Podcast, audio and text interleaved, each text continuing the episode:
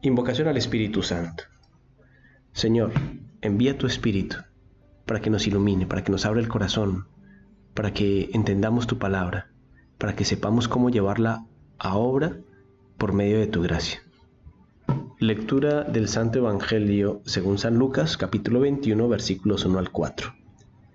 En aquel tiempo, alzando Jesús los ojos, vio unos ricos que echaban donativos en el cepillo del templo Vio también una viuda pobre que echaba dos reales y dijo, Sabed que esa pobre viuda ha echado más que nadie, porque todos los demás han echado de lo que le sobra, pero ella, que pasa necesidad, ha echado todo lo que tenía para vivir. Palabra del Señor, gloria a ti, Señor Jesús. La viuda dio más que todos los ricos que echaban limosnas en el templo. ¿Por qué? Porque se desprendió de algo que cuesta muchísimo a nuestra naturaleza, desprendernos de lo que tenemos para vivir. Uno está acostumbrado a dar limosna de lo que le sobra, ¿no? Sin que le falte a uno. Pero ella tuvo un acto de confianza grandísimo en la providencia de Dios, sabiendo que Él cuida a los simples pajaritos y no los deja morir de hambre, pues cómo no va a ocuparse de la vida de sus pequeñas criaturas, de los seres humanos, que son imágenes suyas, que son sus hijitos y que intentan imitar a su hijo amado. Ella se arriesgó en la fe a entregar todo, todo lo que tenía para vivir, es decir, su vida misma, porque ese era su sustento. Es decir, ella está entregando su vida en manos de Dios, se ofrece totalmente a Dios. Y eso es lo que Cristo quiere recalcar. Ella creía que Dios era tan bueno, tan bueno, que no le iba a dejar morir de hambre, que no la iba a soltar de sus manos, que no le iba a abandonar, porque ella era su hijita. Entonces tenía una fe muy grande en la generosidad, en la misericordia de Dios. Ella lo importante era entregar su vida de alguna manera a Dios y lo hace entregando esas dos moneditas que tiene al templo, la limosna.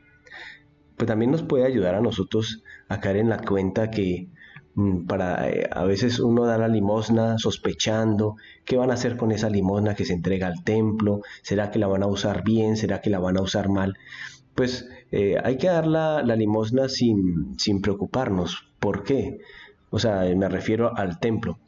Porque bueno, o sea, lo importante es que Dios mira tu generosidad. Ahora, el que la otra persona utilice bien o no lo utilice bien, eso ya lo va a juzgar Dios, pero a ti te va a premiar porque tuviste la intención de dar una limosna a Dios y eso es lo que cuenta para Dios. Es decir, no vas a perder nunca tu premio. Y también esta viuda es un reflejo de la entrega de la generosidad, del desprendimiento que tuvo Dios Padre al entregarnos a su Hijo único, el amadísimo Hijo. Dios como que se desprendió de su Hijo al enviarlo a la tierra para que muriera por nosotros, para entregar su vida. Por eso Jesús exalta tanto este acto de esta viuda pobre, ¿no? Y asimismo Cristo se desprendió de su vida, nos la entregó, nos entregó derramando su sangre completamente por nosotros. Es decir, aquí vemos una entrega, una donación al estilo de Cristo, en modo Cristo, en modo Dios, a lo Dios. Preguntémonos nosotros si ya le hemos entregado enteramente nuestra vida a Dios, o si solo le hemos entregado un pedacito.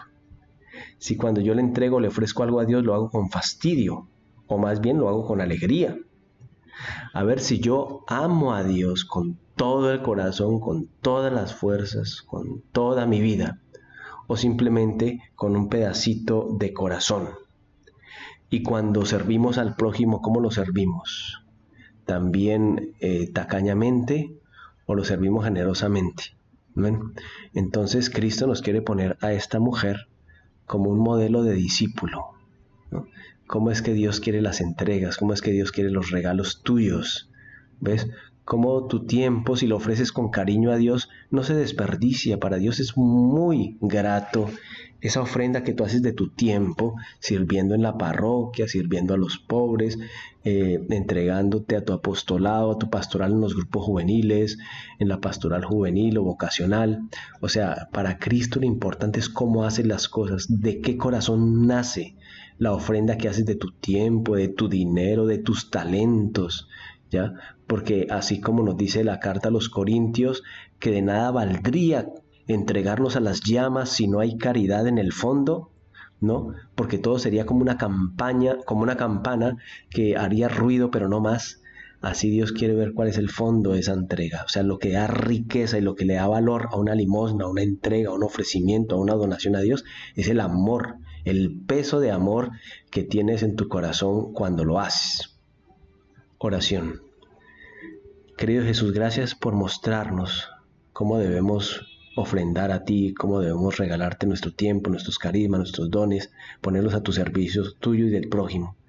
Te pedimos, querido Jesús, que nos concedas un corazón amplio y ancho, para que siempre que te ofrendemos algo, lo hagamos con ese corazón amoroso, cargado de intención por el reino tuyo, por tus intenciones, con toda generosidad. Te pedimos, Señor, que saques de nosotros la tacañería, eh, el darte las cosas a medias, el hacerlas imperfectamente, la flojera, la pereza, el fastidio, cuando te ofrendamos cosas, Señor, cuando te regalamos nuestro tiempo, nuestro, nuestra vida, que lo hagamos completamente. Y compromiso, a ver, pues busca un acto que puedas regalarle al Señor, alguna ofrenda de tu tiempo, alguna actitud, no sé, alguna, alguna visita a un pobre, atender a una persona con mucho cariño, es decir, que ofrécele algo a Dios, aunque sea pequeñito, pero hazlo con el corazón.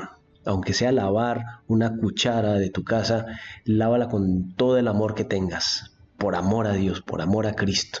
Y eso es una ofrenda grandísima, más que haberle dado a Dios eh, miles de soles o miles de pesos, eh, miles de dólares. Lo importante es el peso del amor.